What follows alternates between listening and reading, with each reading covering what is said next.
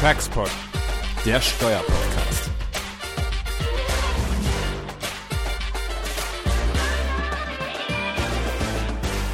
Herzlich willkommen zu einer weiteren Folge unseres Taxpods. Wir sind hier heute zu viert. Mit uns sind neben Jens ähm, auch Christian Kahlenberg und Nils Heck, unsere wertgeschätzten Kollegen. Hi, ihr beiden. Schönen guten Tag. Hallo, grüß dich, Götz und Jens.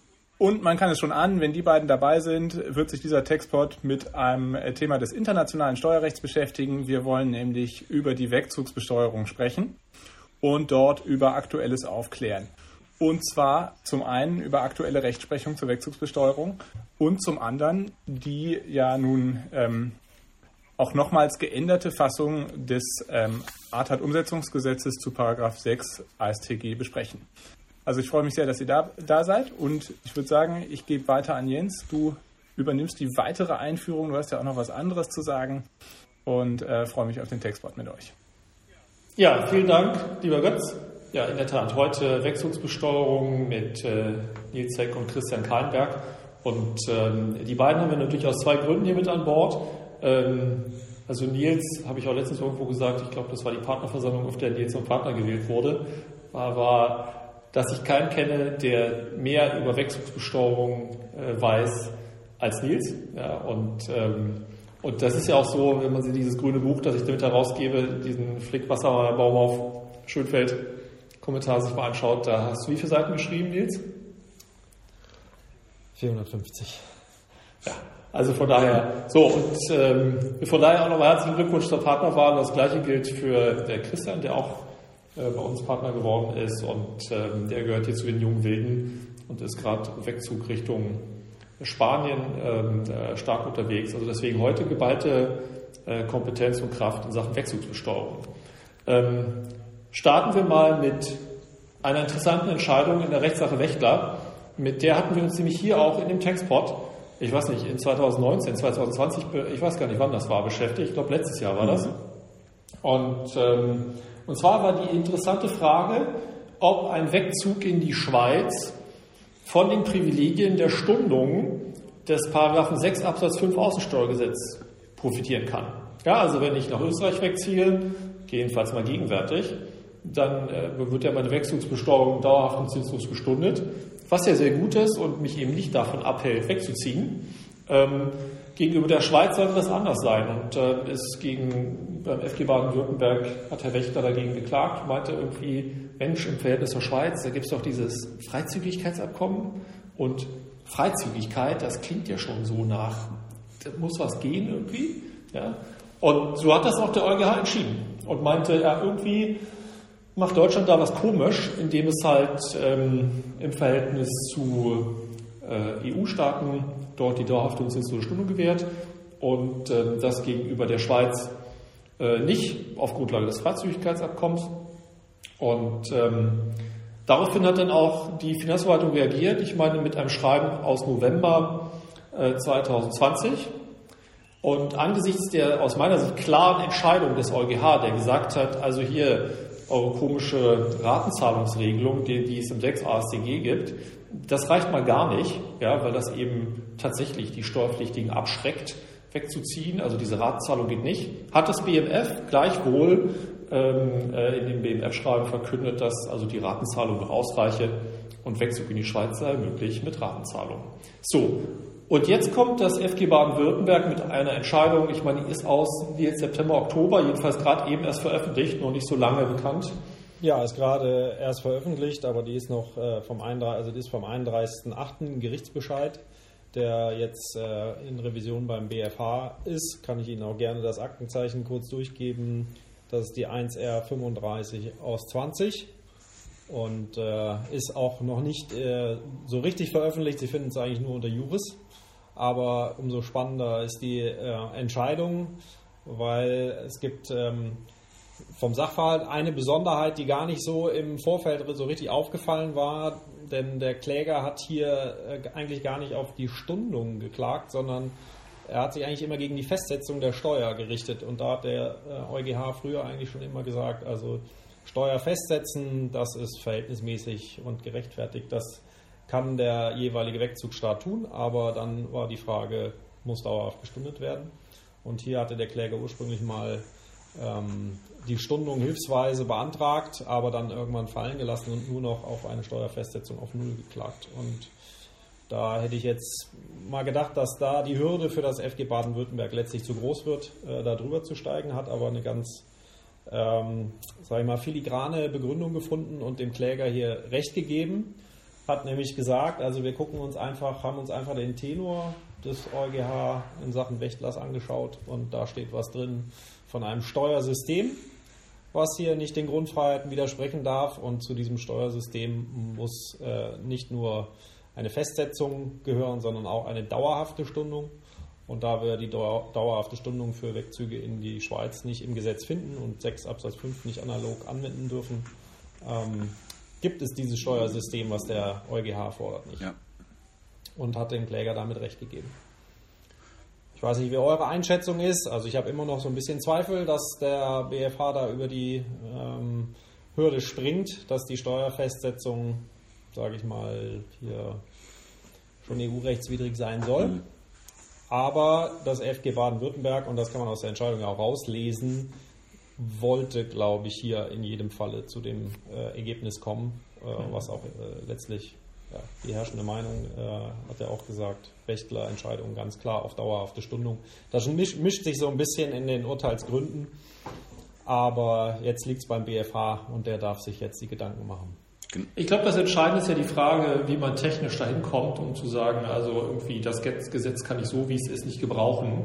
Und da wird ja immer dieser Kunstgriff der geltungserhaltenden Reduktion angewandt, dass ich sage, naja, ich finde da zwar nicht Stunden für die Schweiz, und deswegen kann ich es halt geltungserhaltend reduzieren oder meinetwegen auch den 6.5 erweitern, ja, um sozusagen die Schweiz. Ja, und ich meine, da muss man sagen, da gibt es zwar EuGH-Entscheidungen, ältere, die sagen, also das geht so nicht, das muss schon irgendwie in Gesetz gegossen werden, um eine Grundrechts- oder Grundfreiheitsverletzung zu heilen. Aber der BFH hat das ja immer anders gemacht, muss man sagen. Also jedenfalls in Fällen zum Beispiel Zurechnungsbesteuerung, da stand ja auch nie etwas von Substanztest ja, oder Capri-Test und trotzdem hat er gesagt, nach Capri-Schweppes, irgendwie muss man das doch wahrscheinlich der geltungserhaltend irgendwie da diesen Test hineinlesen. Deswegen hätte ich hier auch so ein bisschen die Sorge, ob das am Ende äh, beim BFH so Bestand haben wird. Ja, trotzdem glaube ich, dass das ist das interessant, die Entscheidung. Und, ähm, ähm, und was ich eben gut daran finde, ist, dass man sich nicht darauf eingelassen hat, auf dieses Ratenzahlungskonzept, das das BMF hier vorgeschlagen hat, sondern im Grunde ganz klar, das kommt ja in der Entscheidung zum Ausdruck, das geht so nicht. Ja. Und das hat ja der, aus meiner Sicht auch der EuGH äh, ziemlich klar entschieden. Ja. Wobei das, äh, der, das, das FG Baden-Württemberg sich auch mit der Frage geltungserhaltende ähm, Reduktion hier auseinandersetzt und das ausdrücklich Klar. ablehnt. Ja. Genau. Ähm, also das hat es nicht übersprungen, den Punkt. Und äh, ich finde die Begründung eigentlich auch ganz tragfähig an der Stelle. Mhm. Ja, interessant wird werden, also da, oder jedenfalls, das wird unsere Hörer natürlich interessieren, die werden sich sagen, also was ist denn, wir kommen ja auch gleich zur ATAT und Umsetzung und so weiter. In der ATAT ist ja vorgegeben dort für ähm, Exit-Wechselbesteuerung, jedenfalls mal im betrieblichen Bereich, ähm, das Ratenzahlungskonzept. Ja, und warum soll das dann nicht hier tatsächlich auch funktionieren, dieses Ratenzahlungskonzept. Ja, und wir kommen ja auch gleich dazu. In der neuen Wechselbesteuerung, das 6 AStG, fehlt ja plötzlich der 6.5 ganz aus dem Steuergesetz und ähm, die Stundung soll ja ganz entfallen und wir gehen auf ein Ratenzahlungskonzept innerhalb von sieben Jahren. Die Frage ist ja schon, halten wir das eigentlich für EU-rechtlich zulässig nach alledem? Ja, weiß nicht, wie ist hier so der, die Gefühlslage in dem, dem Kreis? Ja? Ja, also ich meine, wenn man sich äh, die Wächterentscheidung ansieht, wir hatten ja davor, ich glaube in, in 2019 schon Textport zum EU-Steuerrecht gemacht, da haben wir auch schon drüber gesprochen. Der EuGH sagt es ja relativ klar, man wägt ab zwischen Liquiditätsabfluss ähm, und Verhältnismäßigkeit der Stundung und kommt zum Ergebnis, dass eben genau diese Ratenzahlung nicht dafür ausreicht, um eben diesen Liquiditätsabfluss zu kompensieren. Was ziemlich überzeugend ist ähm, aus meiner Sicht, wenn man mal vergleicht, über was für Werte man auch spricht und sich auch anschaut, über welchen Vermögenswert man eigentlich spricht, nämlich um äh, über eine Kapitalgesellschaftsbeteiligung, die in der Regel eben nicht für eine Veräußerung bestimmt ist. Und vor dem Hintergrund darf es wahrscheinlich auch keinen Unterschied machen, ob ich jetzt da über fünf, sechs, sieben oder neun Jahre Ratenzahlung spreche, weil ich habe auf jeden Fall die Ratenzahlung. Und wir gehen ja gleich ins Gesetz. Ähm, das kriegt natürlich auch nochmal einen anderen Schlag, wenn man sich überlegt, dass ja selbst diese Ratenzahlung auch mal nochmal eine Sicherheit, eine Sicherheitsleistung im Zweifel fordert, ähm, sodass das eben wirklich auch eine sehr, sehr kostspielige ähm, Angelegenheit wird, die Steuer eben nicht zu zahlen. Und dann vielleicht nur mal ganz kurz ein Schwenk zum, zum FG. FG-Verfahren. Das ist ja auch letztlich das, was das FG Baden-Württemberg so ein bisschen ähm, hochhält, sagt, ähm, ich darf eben nicht diese, äh, ich muss versuchen, diese Inländergleichbehandlung hinzubekommen. Und der Inländer, der eben von Berlin nach München zieht, muss eben nichts bezahlen. Der muss noch nicht mal eine Steuer festgesetzt werden. Ja, und ähm, das ist sozusagen die Referenz. Und die Referenz kann eben durch so eine Wegzugssteuer durchaus ähm, geheilt werden, wenn eben die Dauerstundung gewidmet. Ich verstehe das. Ich verstehe das, Christian, und es äh, ist ja nicht so, dass ich das nicht genauso sehe. Trotzdem mache ich jetzt hier mal den des Teufels Advokat. Hm und äh, stelle die Frage nochmal, ähm, wo ist der Unterschied zwischen der Stundung, die es eben nicht gibt im Betriebsvermögen und die von der ATAT ja ausdrücklich sogar verlangt wird. Ja? Also es wird ja verlangt, dass bei Wegzügen oder eben Exit der Kran, der über die Grenze transportiert wird von einer Betriebsstelle die andere, da soll es keine Stundung geben, ja, sondern da soll es eben das Ratenzahlungskonzept geben. Was ist hier anders? Was ist im Betriebsvermögen anders als im Privatvermögen? Also da, da sind auch äh, vor allen Dingen mal zwei Aspekte. Das eine ist, der klassische Fall im Betriebsvermögen ist, wo der Kran über die Grenze wandert. Du hast auf der anderen Seite Abschreibungspotenzial und äh, das äh, neutralisiert sich letztlich über die Jahre. Und das andere ist auch das Thema Liquiditätsnachteil bei einem Unternehmen, wo der Kran über die Grenze wandert und man da Steuern drauf zahlt, dann das geht so im, im laufenden Geschäft irgendwo unter. Ja? Dann äh, ist halt in der Liquiditätsplanung was umzuschichten.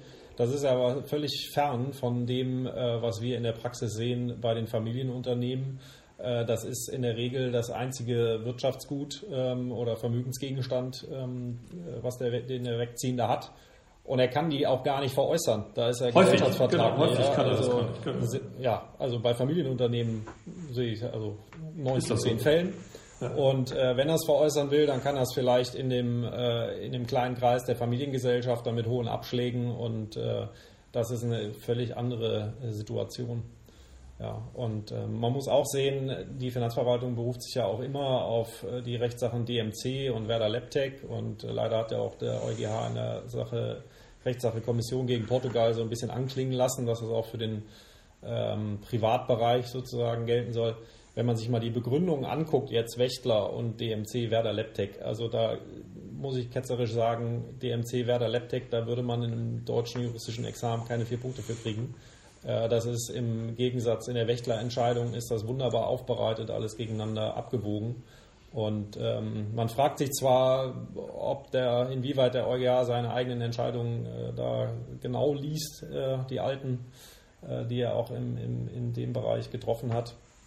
Aber ich glaube, Wächtler ist der neue Maßstab für die. Genau, Fälle. aber das. Ich glaube das auch, Nils, und ich glaube sozusagen, aber das wird ja auch das, was kritisch manchmal vorgebracht wird. Ja, auch letztens in der, auf der ISR-Tagung hat der Schön sich ja auch dazu geäußert. Er sagte, also, ob dem EuGH das so klar ist, da, dass es da eben im Betriebsvermögen und im Privatvermögen Unterschiede gibt. Aber ich glaube, das ist schon. Ja, ich glaube eben, dass eben die Einstellung Wächter das eben ziemlich klar gemacht hat, dass da im Privatvermögen auch vielleicht andere Regeln gelten als eben bei einem Unternehmen, wo permanent auch Cash erzeugt wird, ja, wo man eben diesen Kran, der überführt wird, die Steuer, ich gar nicht, dass die untergeht, aber das ist halt ein Wirtschaftsgut, das benutzt wird, um auch Erträge zu erwirtschaften, wohingegen so eine Beteiligung, die halte ich halt eben einfach. Ja.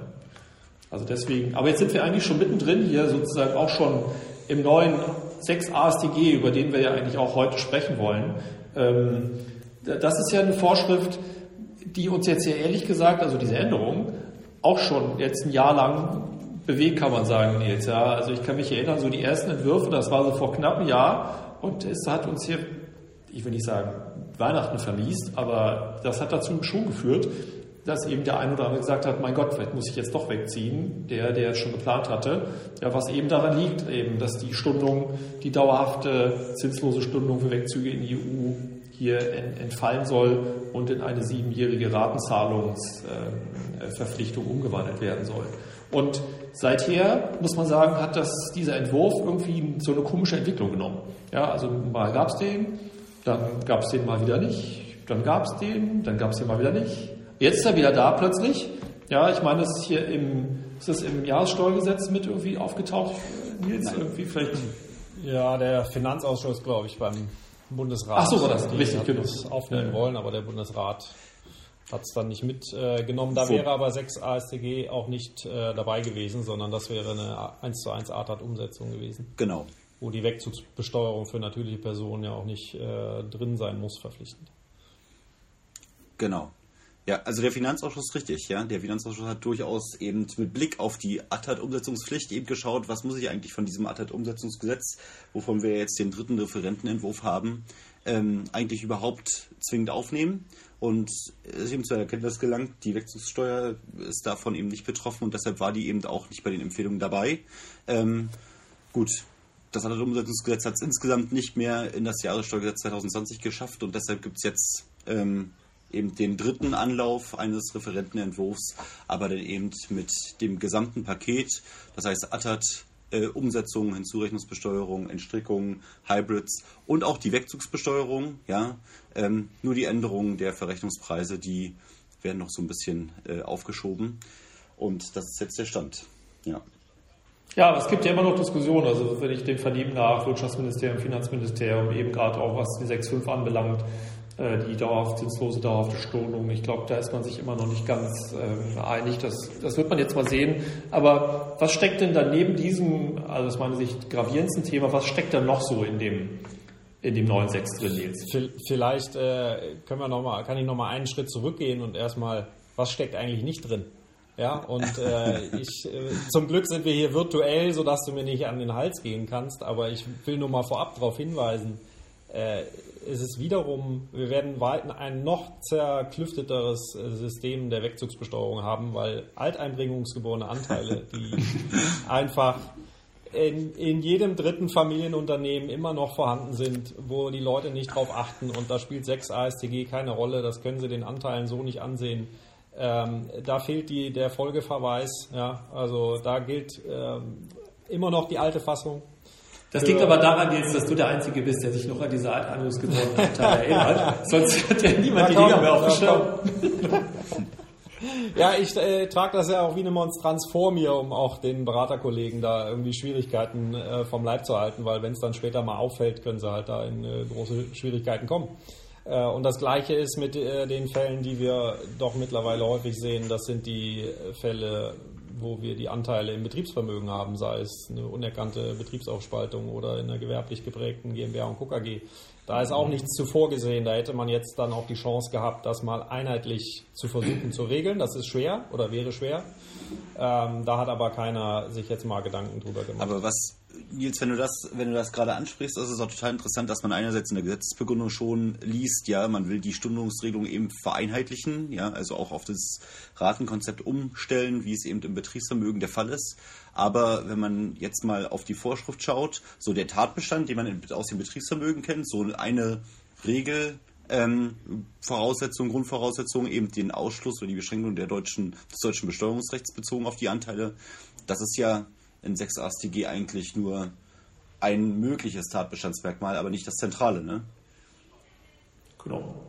Genau, genau. Und das ähm, heißt ja, man verfestigt eigentlich nochmal die Unterschiede. Also 6 AStG ist halt der einzige Tatbestand, wo sie entstricken und das deutsche Besteuerungsrecht bleibt erhalten mit äh, absurd, äh, absurden äh, Konstellationen. Aber gut, das ist nun mal so, wie es ist. Wir wollen ja jetzt darüber sprechen, was, was, was jetzt kommen könnte. Genau, es gibt ja gute Nachrichten jetzt, wenn man ehrlich ist. Ja, also es ist ja nicht alles schlecht, was da vom Gesetzgeber kommt. Also ich meine, wenn ich vielleicht auf eine Änderung hinweisen darf. Also ich meine, uns haben ja auch Fälle bewegt in der Praxis, auch in der Vergangenheit, wohl irgendwie Menschen, die vor, weiß nicht, 40 Jahren, 50 Jahren hier mal in Deutschland gelebt haben, vielleicht hier aufgewachsen sind, dann sind sie mal weggezogen, nachdem sie hier 15 waren oder so mit ihren Eltern in die USA. Und dann kamen die irgendwann mal wieder und waren hier dann für ein, zwei Jahre und haben dann irgendwie Anteile vielleicht sogar mitgebracht und haben die dann verkauft äh, oder sind dann wieder weggezogen. Und dann war die Frage des Wegzugsbesteuerung. Und als wir dann gesagt haben, naja, so genau weiß das niemand, äh, haben die uns natürlich so mit großen fragenden Augen angeguckt. Ja, weil das Problem ist ja, im Gesetz steht, ich muss seit zehn Jahren unbeschränkt steuerpflichtig gewesen sein. Und jeder, der vernünftig ist, versteht das so, dass das eben vor dem Wegzug zehn Jahre sein müssten. Ja, aber das kann man natürlich auch anders lesen, weil der Wortlaut, Nils guckt schon nach dem Wortlaut, der ist natürlich sehr weit gefasst, ja, aber da ist ja ein Punkt, glaube ich, Nils, kann man sagen, da hat der Gesetzgeber jetzt irgendwie doch ein bisschen was für Sicherheit gesorgt, oder? Ja, das ist sicherlich äh, ein positiver Punkt äh, an dem Entwurf. Also letztlich wird jetzt ähm, der Beurteilungszeitraum auf die letzten zwölf Jahre beschränkt und ähm, vorausgesetzt ist dann, dass man innerhalb der letzten zwölf Jahre, sieben Jahre in Deutschland unbeschränkt steuerpflichtig war. Das ist für die Zuzügler, wenn sie früher mal irgendwann zehn Jahre in Deutschland unbeschränkt steuerpflichtig waren, besser. Ja, das ist dein Fall. Und es kann natürlich auch schlechter sein für die, die ähm, äh, früher halt erst nach zehn Jahren, sage ich mal, verhaftet gewesen wären. Wir, beziehungsweise Christian hat sich ja gefragt, ob wir jetzt aus der Gesetzesbegründung, was die unbeschränkte Steuerpflicht oder beschränkte Steuerpflicht, ob wir da in, äh, in den Tatbestand laufen. Jens, du erinnerst dich, wir haben auch mal länger dazu geschrieben, dass in der jetzigen ja. Fassung beschränkt Steuerpflichtige nicht unter die Regelung fallen. Und Daran hat sich nichts geändert, würde ich sagen. Auch ja. kein Anknüpfungspunkt. Ähm, ja, in der Tat. Die Gesetzesbegründung könnte darauf schließen lassen, Christian, das hast du ja gefunden. Beim Wortlaut ja. Waren wir uns auch nicht so einig. Wahrscheinlich hat man jedenfalls so einen Fünfjahresnachlauf, wie so bei der Erbschaftssteuer. Genau. Ja. ja. Also was, was ja, glaube ich, wichtig ist für die, für, für die Zuhörer, diese unbeschränkte Steuerpflicht und der Beobachtungszeitraum und der Umfang, der wird eben definiert, ja, sieben aus zwölf. Und dann fragt man sich eben, okay, in der Gesetzesbegründung steht jetzt relativ klar drin, äh, 6a StG gilt nur für unbeschränkt Steuerpflichtige. So, da wird sich der Gesetzgeber, der vermeintliche, ja was dabei gedacht haben. Heißt das 7 aus 12 im Zeitpunkt der Beendigung oder eben ähm, Auslösen des Ersatztatbestandsmerkmal ähm, oder nicht? Das ist eben leider nicht, nicht ganz so eindeutig geregelt, würde ich meinen. Ja, aber was, was interessant ist, was interessant ist, Jens lacht schon, was ich interessant finde, es dient ja der Verfahrensvereinfachung, ja. Ähm, es fallen eben Fälle raus und wenn man mal so ein bisschen in, im Gesetz schaut, im Referentenentwurf, der Erfüllungsaufwand, ja, da wird auch geschrieben, dass offenbar 400 Fälle künftig ähm, aus der Verhandlung rausfallen werden, weil eben diese Definition wohl dazu führt, ähm, dass eben äh, ja, diese, diese Altlasten ja 400 Glückliche. 400 Glückliche. Die dann nicht mehr verhaftet genau. sind. Ja. Und ja, ich glaube, ich, glaub, ich habe deshalb so gelacht, weil wir hier für unsere Hörer, weil wir natürlich, bevor wir hier auf Senden gedrückt haben, auf den Knopf, hatten wir schon hier die Debatte, wie ist eigentlich da der Gesetzgeber zu verstehen? Und Christian hat natürlich insoweit recht, dass die Gesetzesbegründung tatsächlich schreibt, dass irgendwie das für unbeschränkt Steuerpflichtige gelten soll. Aber man muss halt sagen, ist halt eben nicht so ganz perfekt umgesetzt in, in der Definition der unbeschränkten Steuerpflicht. Ja, und ähm, wie gesagt, auch wenn Nils und ich sagen, das, was wir damals geschrieben haben, gilt natürlich heute uneingeschränkt fort und offensichtlich entspricht das auch dem Willen des Gesetzgebers. So würde man sich doch trotzdem wünschen, dass er das vielleicht doch jetzt in der Definition der unbeschränkten Steuerpflicht auch nochmal klarstellt, dass das wirklich nur für unbeschränkte Steuerpflichtige gelten soll, oder? Ja, weil hier natürlich handwerklich wird halt die unbeschränkte Steuerpflicht nochmal speziell definiert. Ja, ähm, das macht es für den Rechtsanwender so ein bisschen schwieriger. Aber naja, man äh, wird sehen, was daraus wird. Äh, für, die, für den Beratungsfall, glaube ich, geht man den, den sicheren Weg. Mhm. Wenn wir uns sonst noch anschauen, Änderungen im Tatbestand, äh, da sollten wir natürlich noch über einen Punkt äh, kurz sprechen. Wir haben ja bislang äh, den Wortlaut ganz klar, dass ähm, Paragraph 17 ESTG auch ohne Veräußerung anzuwenden ist.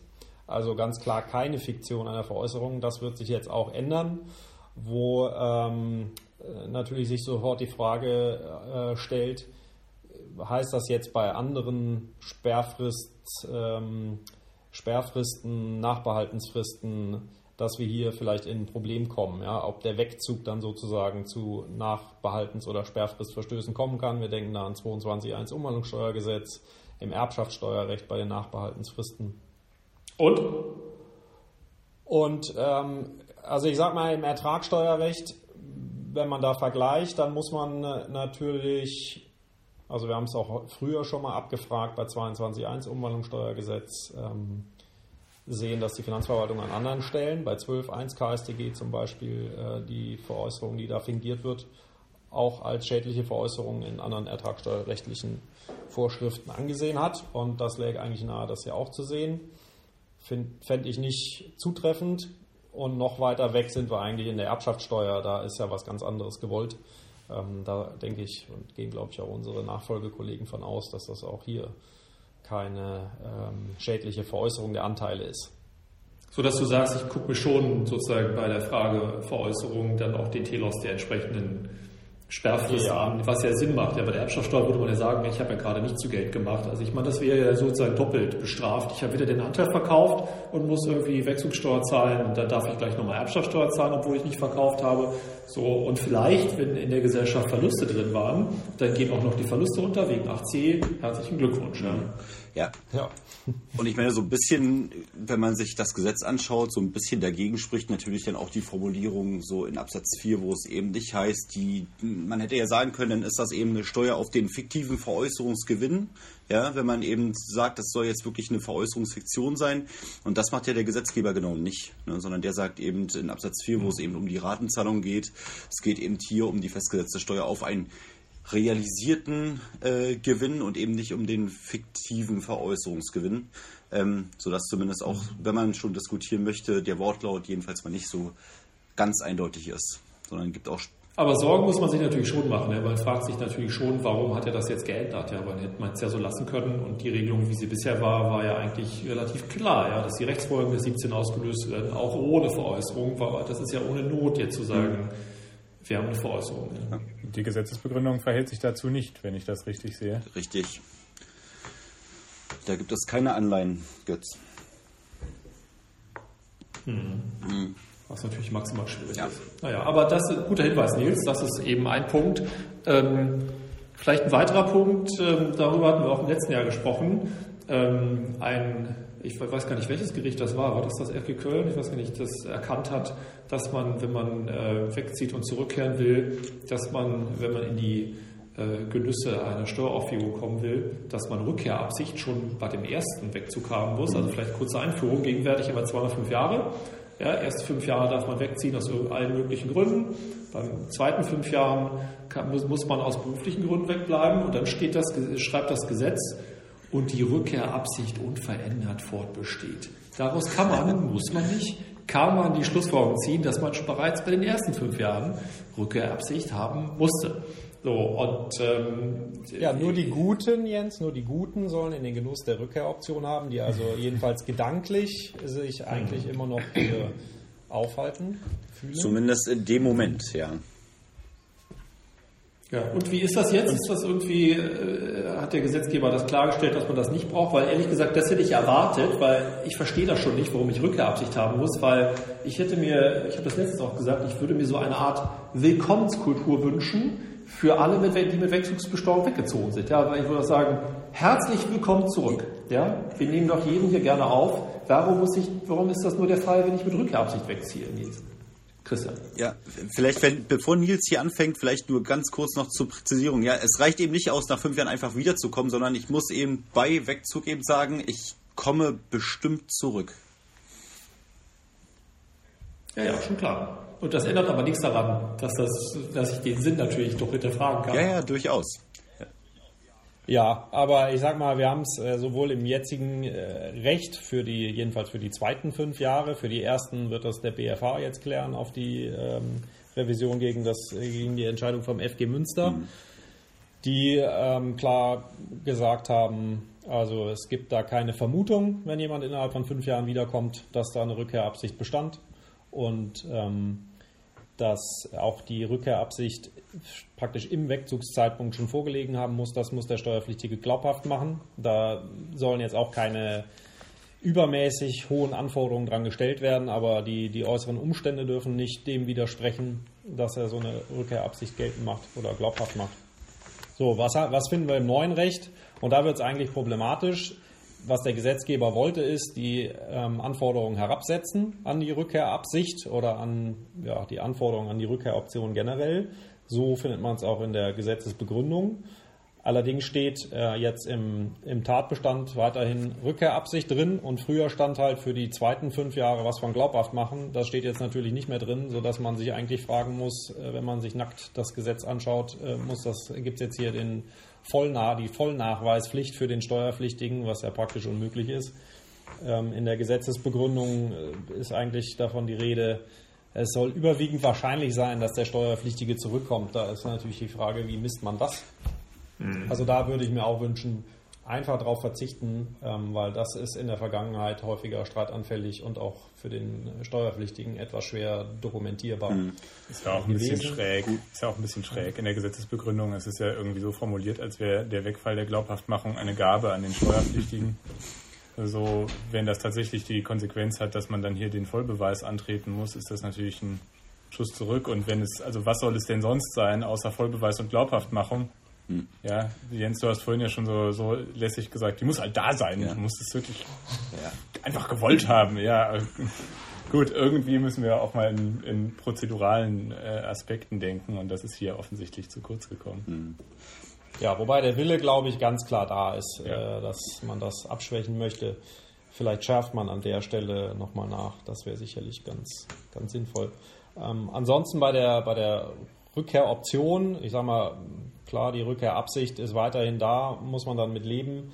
Gibt hier aber auch ein paar positive Punkte, beispielsweise bisher ganz klarer Gesetzeswortlaut bei grenzüberschreitenden Schenkungen keine Möglichkeit, die Wegzugsteuer zum Entfallen zu bringen, jedenfalls im Drittstaatenverhältnis.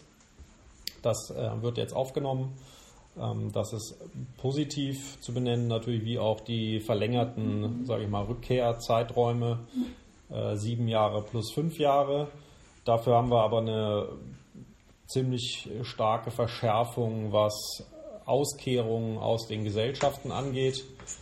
Da haben wir uns im Vorfeld auch schon so ein bisschen heiß diskutiert, ähm, was also nicht passieren darf in ähm, diesem Zeitraum bis zur Rückkehr, dass mehr als 25 ähm, Prozent des gemeinen Werts des Unternehmens, mit dem man weggezogen ist, im, im Wegzugszeitpunkt ausgekehrt werden. Dann kommt es insoweit zu einem Widerruf der Stundung und äh, kann auch die Wegzugsteuer nicht mehr zum Entfallen gebracht werden. Ja, da nochmal eure Einschätzung. Praktische Handhabbarkeit, Angemessene, Angemessenheit der Regelung. Also ich, als ich das gesehen habe, bin ich eigentlich primär auf die, auf die Quantität gesprungen ich sagen muss, ähm, 25 Prozent vom, äh, vom gemeinen Wert, und zwar gemeinen Wert im Zeitpunkt des Wegzugs, das kann ja insbesondere bei, bei, steigender, bei steigendem Wert über immerhin jetzt einen Zeitraum von maximal zwölf Jahren, mhm. das ist schon Oder sehr in wenig. Corona, in Corona-Jahren kommst du halt vielleicht ja. auch mit einem kleinen Wert rein. Also wenn jemand, ja, das kann, das ist ja dann auch oft von Zufällen abhängig, wenn äh, wie der Wert dann zu Zeitpunkt X so aussieht. Und das ist dann schon einfach sehr wenig. Ja? Also wenn schon jemand da so eine Routinemarge eigentlich aus seiner Kapitalgesellschaft auch einfach benötigt, weil es sein einziges wesentliches so ist Wirtschaftsgut ist, dann ist der in Windeseile, also in Windeseile da in dem Bereich und dann ist es ja eine Alles- oder Nichts-Regelung. Also der schüttet sich da ganz normal jährlich seine Routinemarge aus und ist plötzlich in Jahr 7 vielleicht, in Jahr 8, meinetwegen auch erst in Jahr 11 im Bereich, wo ihm die, die, die Rückkehrmöglichkeit genommen wird. Mhm.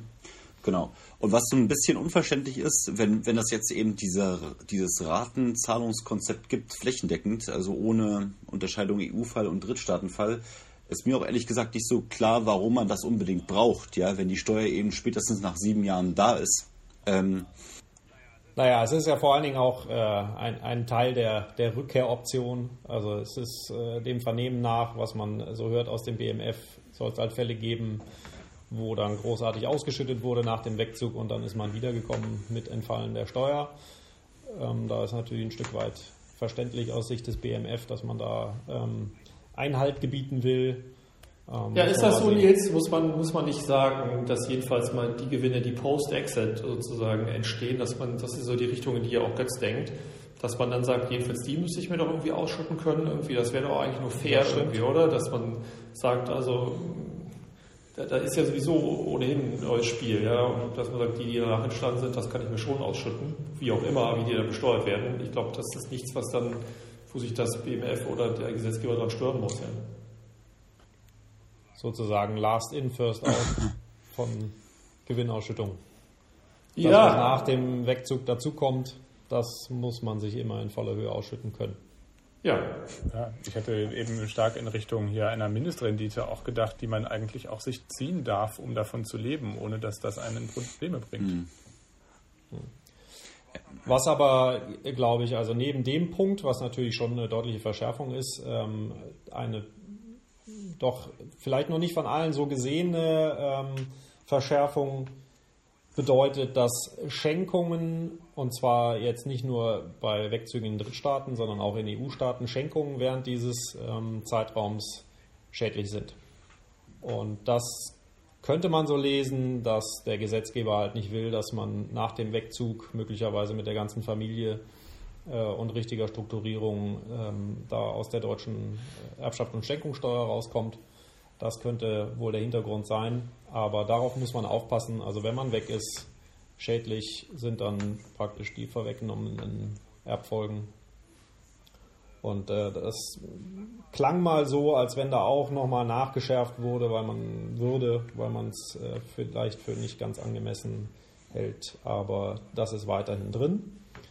Hingegen ist jetzt in dem Entwurf aus der letzten Woche, also dem dritten Wurf vom 17.11., noch so eine Kulanzregel, wird das genannt, für, sagen wir mal, unentdeckte Wegzüge. Also der, der wegzieht ohne Rückkehrabsicht. Und muss er das auch beweisen oder glaubhaft machen, dass er keine Nee, da braucht, er, da braucht er nur zurückkommen, allerdings innerhalb von drei Jahren. Und er darf natürlich auch nicht die Anteile veräußert haben oder diese Ausschüttungsgrenze überschritten haben. Ähm, dazu nur zwei Punkte. Ich meine generell mal positiv, klar. Allerdings drei Jahre ist relativ kurz, weil wann wird sowas entdeckt im Rahmen einer späteren Steuerfestsetzung, Überprüfung, Betriebsprüfung, wer auch immer sich das dann mal anguckt.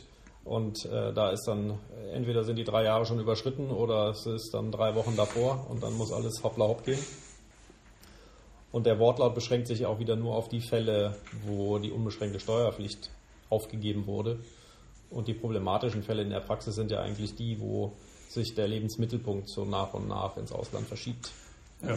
Muss man eigentlich in Quarantäne, wenn man seinen Lebensmittelpunkt dauerhaft in irgendein anderes Land verschiebt oder wieder zurück? Hängt von dem Land ab. Ja. Das könnte sonst hier auch äh, eine ordentliche Einschränkung noch des Gesetzeswortlauts sein. Aber wo du das an, angesprochen hast, Nils, ähm, eine gute Regelung oder eine positive Regelung ist ja auch, dass diese Ausnahmeregelung der vorübergehenden Abwesenheit mittlerweile zumindest auch vom Wortlaut her klar für diese Ansässigkeitswechselfälle jetzt auch anwendbar ist. Ja, gegenwärtig ist ja irgendwie unklar, ob ich zwingend die unbeschränkte Steuerpflicht aufgegeben haben muss oder ob ich eben äh, in die Ausnahmeregelung auch komme äh, in Fällen des Ansässigkeitswechsels. Das hat der Gesetzgeber jetzt klargestellt. Also auch für diese Fälle, Ja. die jetzt genannten, ist eben die Rückkehroption möglich. Ähm, aber nur dann, wenn ich die Rückkehrabsicht hatte. Ja, nicht bei Da ist die. Zerklüftung, da ist die Zerklüftung dann wieder etwas zurückgenommen. Ja gut, aber es ist... Ja, Ja, wobei man da sagen muss, also ich glaube nicht, dass eine Finanzverwaltung das scharf zieht, äh, wenn jemand, der in Deutschland noch unbeschränkt steuerpflichtig ist, aber den Lebensmittelpunkt ins Ausland verlagert hat und dann praktisch den Lebensmittelpunkt wieder zurückverlagert, dann die Rückkehroption nicht gewährt. Ja, der Wortlaut ist so, aber dann muss man halt mal den Erstrechtsschluss ähm, äh, zum zum Tragen kommen lassen. Äh, der, der also näher an Deutschland dran ist, der muss ja erst recht davon wollte ich gerade sagen, das ist ja absurd. Also derjenige, der den, den Lebensmittelpunkt nur verlagert, der ist ja viel, viel näher an der Rückkehrabsicht äh, dran, als derjenige, der seinen Wohnsitz aufgibt. Ja. Ja, kommen wir dann, äh, denke ich, oder wollte noch jemand was zur Rückkehroption Einbringen, weil sonst kommen wir ja eigentlich zum Schmuckstück äh, der ganzen, des ganzen Entwurfs der One-Fits-All-Lösung. Ähm, da muss ich ganz ehrlich gestehen, ist mir schon beim ersten Durchlesen ein bisschen der Kamm geschwollen, weil man muss ja natürlich sich im Hinterkopf die Wächterentscheidung ähm, mal frisch halten und man muss auch sich die Gesetzesbegründung, die, den allgemeinen Teil zum ATAT-Umsetzungsgesetz anschauen. Äh, da steht halt glasklar drin, dass der Gesetzesentwurf mit äh, EU- und Völkerrecht oder Völkervertragsrecht konform ist. Äh, das finde ich schon, kann man, sollte man schon etwas differenzierter halten und gerade jetzt nach der ähm, FG Baden-Württemberg-Entscheidung muss man vielleicht auch nochmal an den Passus ran, wo dann steht, dass naja, trotz Wächtler-Entscheidung man das hier alles für EU-rechtlich unbedenklich hält. Mhm wir haben hier halt die Abschaffung der dauerhaften Stundung im EU-Raum. Damit ist also auch für diese Fälle der Binnenmarkt praktisch abgeschafft, um das mal auf den Punkt zu bringen. Sieben Jahre finde ich jetzt von Gesetzgeberseite recht clever, also sieben und zwölf Jahre, weil da ist man mal von den fünf Jahren weg und das klingt so ein bisschen nach einem Zeitraum, wo ich durchaus eine Chance sehe, dass ein EuGH auch da dann bei einer Entscheidung doch nochmal sagt, ja, das reicht. Ja, also bei 5 hätte ich gesagt, das wird nie klappen, aber 7 bis 12 klingt dann einfach auch schon besser. Nichtsdestotrotz für den Steuerpflichtigen hier, die eigentlich nur die Anteile haben in der Regel, äh, hilft das ja alles nicht. Ja, ja. Also der kann das weder sofort noch in sieben Jahren bezahlen.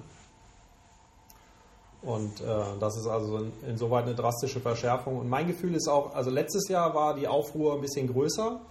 In diesem Jahr hat sich das durch das Hin und Her so ein bisschen gelegt entschärft und ich glaube, wenn es dazu kommen sollte, dass auf einmal Mitte äh, Dezember da ein echter Gesetzesentwurf äh, in die Welt kommt, dann wird es hier nochmal richtig rund gehen. Mhm. Ja, wie ist das dann eigentlich mit der zeitlichen Anbindung? Ja, das ist äh, auch weiterhin auch im dritten Entwurf leider nicht nachjustiert worden.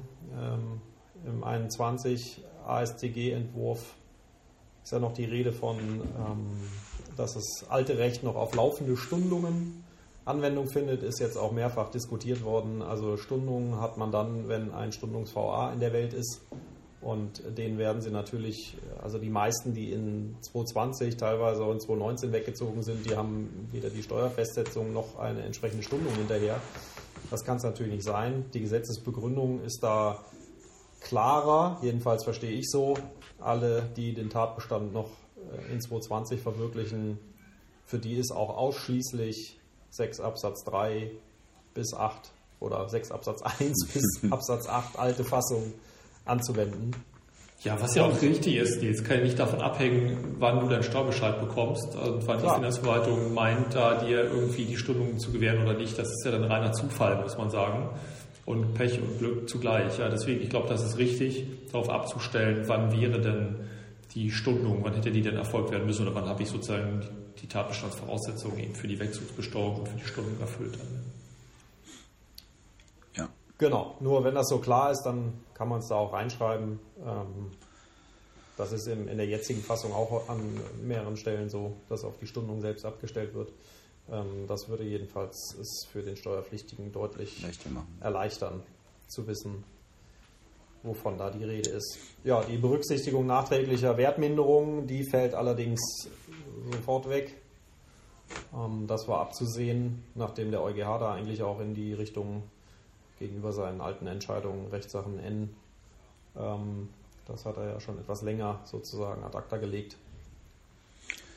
Die werden auch nicht mehr berücksichtigt. Wobei, da vielleicht da gleich eingehakt, Nils, ähm, wichtig, also die Neuregelung gilt halt eben dann für, für realisierte Wertverluste ab 21. Das heißt, wenn ich jetzt sozusagen mit gestundeten Anteilen unterwegs bin, könnte ich mir überlegen, ob ich jetzt noch veräußere um diesen Verlust zu realisieren, weil wenn der Verlust in 21 fortfolgende realisiert wird, ja, dann glaube ich, ist die zeitliche Anwendungsregelung ja so, dass dann schon das neue Recht gilt für diesen Verlust, ja, obwohl der Tatbestand und die Rechtsfolge eigentlich der Altregelung ausgelöst wurde und man dann geneigt wäre zu denken, okay, dann müsste ich irgendwie auch den alten 6.6 AStG anwenden können, aber weit gefehlt. Äh, eine Frage hätte ich noch, ähm, wenn jetzt Wertminderungen nachträgliche nicht berücksichtigt werden, ähm, so, das heißt ja so ein Einmal-Einlog-Effekt. So, dann wäre meine Frage, ob sich der Gesetzgeber auch Gedanken gemacht hat um die BFH-Rechtsprechung und der Frage, ob ich anlässlich eines Wegzugs auch Verluste realisieren kann. Weil wäre ja nur konsequent, also wenn man im später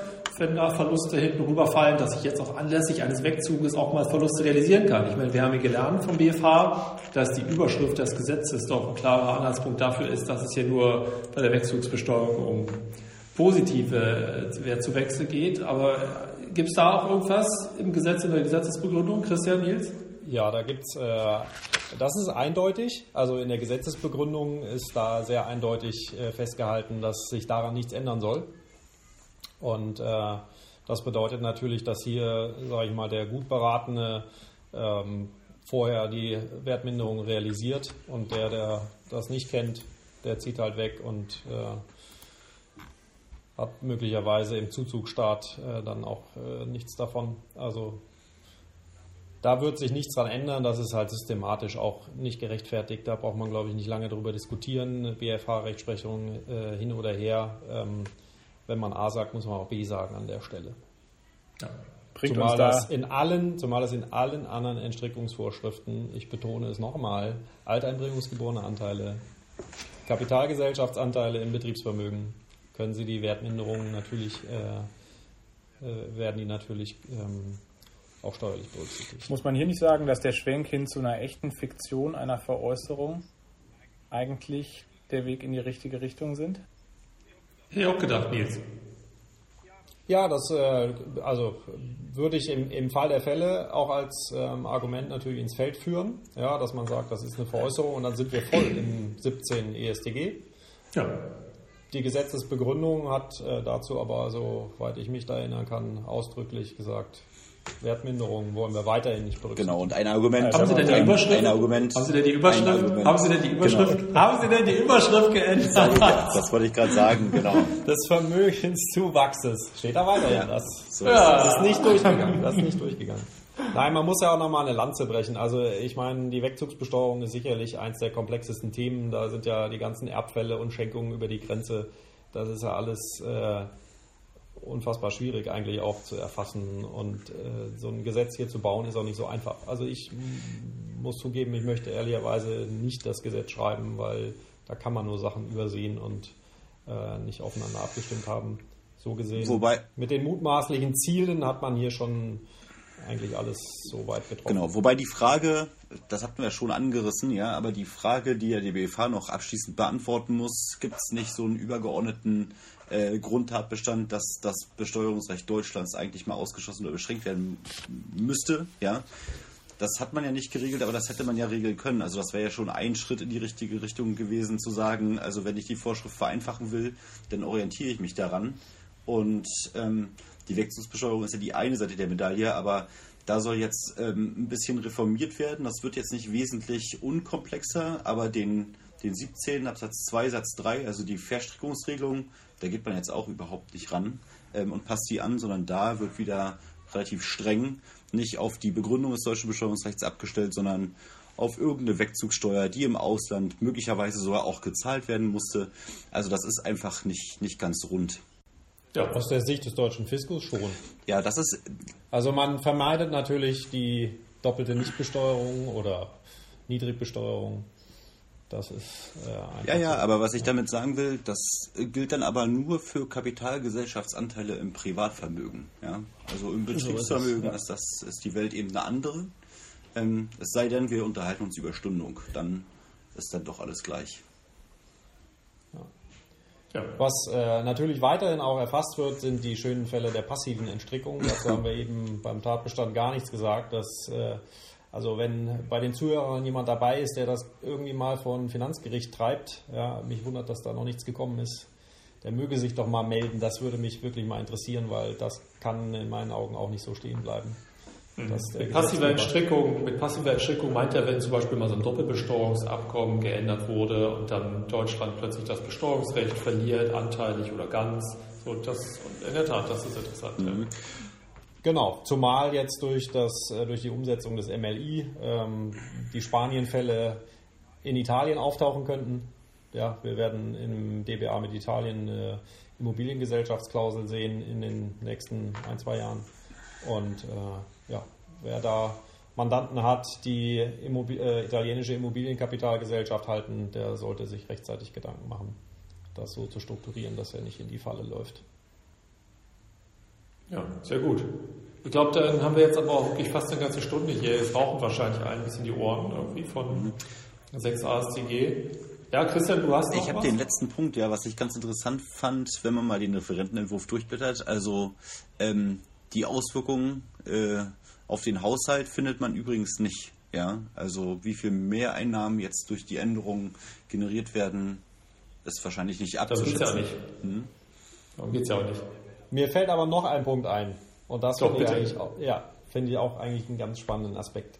Wir haben ja auch dieses Jahr häufig über Optionsmodell bei Personengesellschaften gesprochen, wo wir vielleicht demnächst die Möglichkeit sehen, Personengesellschaften virtuell praktisch als Kapitalgesellschaft für steuerliche Zwecke zu sehen. Ich glaube, Wenn diese Wegzugsteuerreform so kommt, wird das weitgehend ein Rohrkrepierer, jedenfalls für die Familienunternehmen, weil die werden sich sicherlich nicht äh, ihre GmbH und KKG, die sie dann möglicherweise noch als fette geschäftsleitende Holding ausgestattet haben, äh, da in, in die Kapitalgesellschaft optieren, um dann in dieses Wegzugsteuerregime zu kommen. Das, ähm, glaube ich, die dürfen dann weiterhin mit der Tesorierungsbegünstigung rumhantieren. Obwohl ja, Interessanter, wird die, interessanter wäre eher die umgekehrte Frage, dass wenn jemand dann umgekehrt optiert, ob da nicht der Wegzug dann möglich wird, ja, weil ich im Grunde dann vielleicht die Option ja dann auch nicht sozusagen einheitlich für alle Gesellschafter stellen muss, sondern wie bei der Tesorierungsbegünstigung nur für mich, um das auch richtig sozusagen ein Zebra dann ja, habe ich dann, ja, so ein Kapitalgesellschaft, Personengesellschaftszebra. Ja, Ja. und ähm, ja, passend zu dem Zebra hat auch hier Christian sich ein Shirt angezogen, fällt mir das irgendwie gleich. Ja, aber interessant, das ist okay, interessanter Gedanke. Ja, perfekt. Ich glaube, dann lassen wir mal alle jetzt äh, in Ruhe äh, weiter schlafen. Oder auch nicht, oder jetzt wieder aufwachen. Ihr beiden, vielen Dank. ganz Sehr, sehr, sehr informativ. Ja, danke an danke euch. für die Einladung, ja. Bis im neuen Jahr zu aktuellem zur Wegzugsbesteuerung. Genau, Es bleibt spannend. genau.